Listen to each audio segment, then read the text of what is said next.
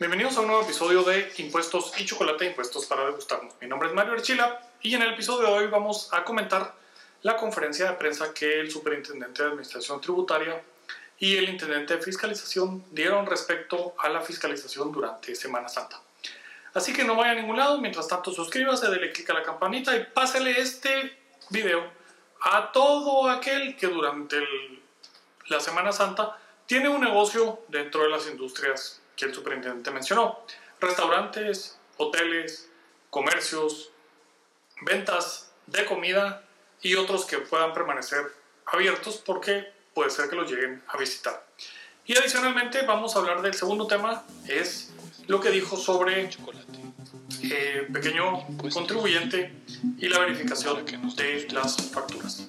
Así que no vamos a vaya a ningún lado, esto es impuestos y chocolate.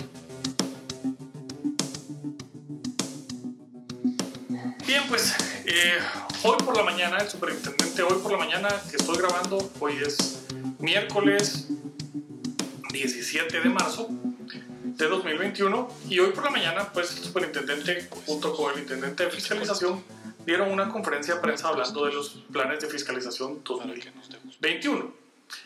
Y tres puntos llaman la atención. Primero, que van a hacer presencia fiscal en aproximadamente 15 mil contribuyentes el, de esos para verificar que están emitiendo facturas. Eh, dice que tienen identificadas algunos contribuyentes ya que a juicio de ellos están eh, declarando por debajo de lo que deberían por la industria en la que están y con estas presencias fiscales, verificación de, de emisión de facturas, van a también pedirle a los jueces el acceso a la información bancaria. Entonces, va a ser importante en algún momento en, el futuro enterarnos de qué sucederá, porque con información bancaria solicitada vía juez, eh, índices de industria sobre los niveles de facturación que debería tener y estas presencias fiscales para establecer si hay o no, puede ser que venga una nueva auditoría más a fondo, más profunda, y que esto termine en eh, procesos de ajuste o denuncias penales por eh, defraudación tributaria en los casos más extremos. Así que eh, hay que estar prevenidos, 15.000 contribuyentes entonces serán sujetos a esto. Luego también habló de dos, entre otras cosas que habló, voy a mencionar dos que llamaron mucho la atención. Primero es que ponen a disposición de los contribuyentes una herramienta de verificación de los eh, de las facturas que uno recibe y dice el superintendente que por favor se abstenga uno de utilizar esas facturas porque el gasto puede no ser deducible y el crédito del IVA no existir porque el, proveedor tiene eh, algún tipo de problema y por eso la herramienta detecta que ese NIT eh, está en incumplimiento de obligaciones tributarias. Aquí dos temas. Primero, eh, esta herramienta debería de manejarse con mucha cautela porque desde mi perspectiva, la Administración Tributaria está incumpliendo el artículo 24 de la Constitución en el cual dice que no puede revelar nada respecto al cumplimiento de las obligaciones ni lo que la información que obtuvo de las revisiones de contribuyentes. Y esto implica que no podría revelarle a otro contribuyente que su proveedor está en incumplimiento. Luego, más de fondo, llama la atención porque esto viola eh, el propio criterio institucional 1-2021, en el cual se dice que si las, hay, hay incumplimientos y si leen ese, ese criterio, se lo voy a dejar el criterio eh, subido a los que están suscritos en Patreon para que puedan eh, ver ahí el, el criterio y, y, lo puedan buscar. Patreon.com diagonal impuestos y chocolate pues este criterio 1-2021 expresa que los incumplimientos de los proveedores no pueden ser trasladados, en vía de la facturación no pueden ser trasladados al contribuyente que está utilizando los documentos y las facturas, tanto por vencimiento de las facturas como por algún otro incumplimiento de requisitos, como tampoco puede ser trasladada la responsabilidad, lo dice durante la redacción del criterio, no puede ser trasladada la responsabilidad al contribuyente que utiliza las facturas tanto para gasto como para crédito del IVA, el porque ese contribuyente está incumpliendo sus obligaciones tributarias. Entonces, el superintendente sale en la conferencia y contradice el propio criterio 1-2001 que él firmó hace algunos meses. Estas variaciones de criterio y estas amenazas que hacen en conferencias de prensa son muy perjudiciales para el sistema, porque los criterios se supone que están dados para dar certeza sobre la posición que va a tener la administración respecto a un tema. Y no es jurídicamente posible que se sancione al contribuyente que el gasto se vuelva no deducible o que el crédito del, del, IVA no se le reconozca porque el proveedor es el que está incumpliendo. Esto no es jurídicamente posible, esto es una aberración, se están inventando una responsabilidad que no tiene el contribuyente que recibe la factura, se la están inventando y están denegando derechos. Y esto causa, desde mi perspectiva, el delito de exacciones ilegales si pretenden este tipo de ajustes más adelante.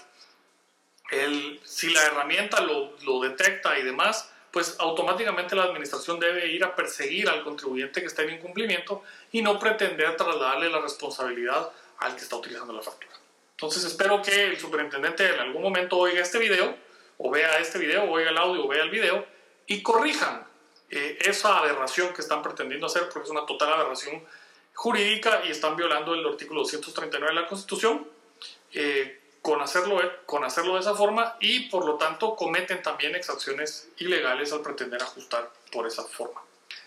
Y luego el, el, tercer tema que el superintendente mencionó es que han detectado varios, varios eh, contribuyentes en el régimen de pequeño contribuyente que a lo que va del año ya excedieron 150 mil quetzales. y dijo que entonces iba, iban a suceder dos cosas. Primero, que automáticamente, eh, perdón, que, que, al haber excedido de 150 mil quetzales en lo que va del año, el contribuyente tenía que hacer el cambio del el régimen al régimen general. Y que si no lo hacía, lo iba a hacer SAT, porque la ley le permitía hacerlo de oficio, y le iba a cobrar el impuesto de, sobre la renta y el IVA del régimen general que no, se le, que no enteró desde el momento en el que excedió los 150 mil quetzales. Y la segunda cosa que dijo es que eh, una vez que se exceda, están haciendo los cambios en el sistema para que una vez que exceda los 150 mil quetzales, el sistema de Claraguate y el sistema de SAT deniegue la posibilidad de presentar declaraciones en el régimen de pequeño contribuyente para ese pequeño contribuyente que se excedido. Pues yo no sé si, si, si, si Marco Livio se ha enterado porque dijeron que la ley les faculta, pero eso no dice la ley. La ley no les faculta para hacer lo que está pretendiendo hacer. Y vamos a leer el, el, el artículo como tal. El artículo 50, ley del IVA, permanencia en el régimen de pequeño contribuyente. El pequeño, el contribuyente puede permanecer en este régimen siempre que sus ingresos no superen la suma de 150 mil quetzales durante el año calendario anterior. Al superar dicha suma deberá solicitar su inscripción al régimen general. De lo contrario, la administración tributaria lo podrá inscribir de oficio en el régimen normal o general, dándole aviso de las nuevas, nuevas obligaciones por los medios que estime convenientes y el periodo mensual a partir del cual inicia en el nuevo régimen normal o general. Debe entenderse como régimen normal o general del impuesto al valor agregado el régimen mensual en el que el contribuyente determina su obligación tributaria y paga el impuesto tomando en cuenta la diferencia entre el total de débitos y el total de créditos fiscales generados en cada periodo impositivo. Esto está amarrado al año porque el régimen de pequeño contribuyente le exime de la presentación de declaraciones del impuesto sobre la renta al, contribuyente que está en este régimen. Y como tenemos dos regímenes de pago del impuesto sobre la renta, uno anual y otro mensual, tiene que permitírsele al contribuyente terminar el año en el régimen que inicia para efectos del impuesto a la renta. En el IVA pudiera hacerse el cambio mensualmente, como está pretendiendo el, el, superintendente en la, en la conferencia de prensa que si ya superó los 150 mil quetzales en lo que va del año, entonces se tiene que cambiar el contribuyente en este momento. Pero la ley que dice, la ley es específicamente dice la suma de 150 mil quetzales durante el año calendario anterior, que haya superado la suma de 150 mil quetzales durante el año calendario anterior. Entonces, si ya lo detectaron, la administración tributaria que le corresponde, si el contribuyente no se cambia solo, el contribuyente se puede cambiar solamente si su régimen de impuestos sobre la renta es mensual, está en el opcional simplificado. Pero si no, este, el régimen opcional simplificado es opción, el régimen general del impuesto sobre la renta es el de utilidades, que es anual. Y entonces él empieza el régimen de pequeño contribuyente y esta norma lo hace un régimen anual, aunque se exceda. Y luego dice acá que una vez que se cambia, cuando lo cambia de oficio la administración tributaria, que es cuando superó en el año anterior la cantidad de 150 mil quetzales, o sea, lo que el SAT puede hacer en este momento es decir, usted a partir del 1 de enero del 2022 ya no puede estar en este régimen y va a pasarse al régimen general. Y le debe de hacer esa notificación si él no lo hace de oficio, o sea, si en diciembre él no pide su cambio, lo podrá inscribir en el régimen normal, dando aviso de las nuevas obligaciones. A partir de la inscripción tiene nuevas obligaciones, no tiene obligaciones a partir del brinco de, ingresos arriba de 150 mil quetzales. Entonces lo que el superintendente está diciendo es ilegal, está en contra del artículo 50 de eh, la ley del IVA y por lo tanto eh, pues, lo que dijo está fuera de toda ley y eso tiene responsabilidades del lado de la administración tributaria. Y si lo pretenden hacer vía modificación del sistema de cómputo, pues estamos, como decimos en Buen Chapín, bien jodidos porque el pelear contra el sistema, contra el formulario, con esta nefasta corte de constitucionalidad que tenemos, está cuesta arriba. Pero eh, sí hay eh, una norma específica que habla del el año. Tiene que esperarse el año, aunque ya se sepa que lo superó, la norma habla del el año anterior para que se le notifique y de nuevas obligaciones a partir del cambio, por lo que no puede hacer un cambio de manera automática. De nuevo, si alguien tiene el número de teléfono de Marco Livio, pásele el video para que no caiga en lo que probablemente es una muy mala interpretación de sus asesores o de la Intendencia de Fiscalización en cuanto a proponer este tipo de acciones y el pásenselo también a los demás intendentes porque lo que están haciendo es ilegal. Eh, pues bien, eh, esto fue, espero que, que, sea de utilidad este video de esta semana y los espero para, cada semana con un nuevo tema. El, para nuestros Patreons ya está anunciado la reunión mensual del mes de marzo y hasta el link en el en la página de Patreon, patreon.com, diagonal impuestos y chocolate, porque con los Patreons VIP tenemos todos los meses una reunión eh, virtual en la cual platicamos temas de impuestos. Así que si quieres ser parte de esta reunión, suscríbase a Patreon en el nivel VIP. Les voy a dejar entonces, como les decía, el criterio 1-2021 para que vean la metida de pata que están haciendo en contradecir su propio criterio eh, la gente de SAT ahora. Y ahí también vamos a, dejar, eh, bueno, en la descripción del video les voy a dejar el artículo 50 del régimen de pequeño contribuyente.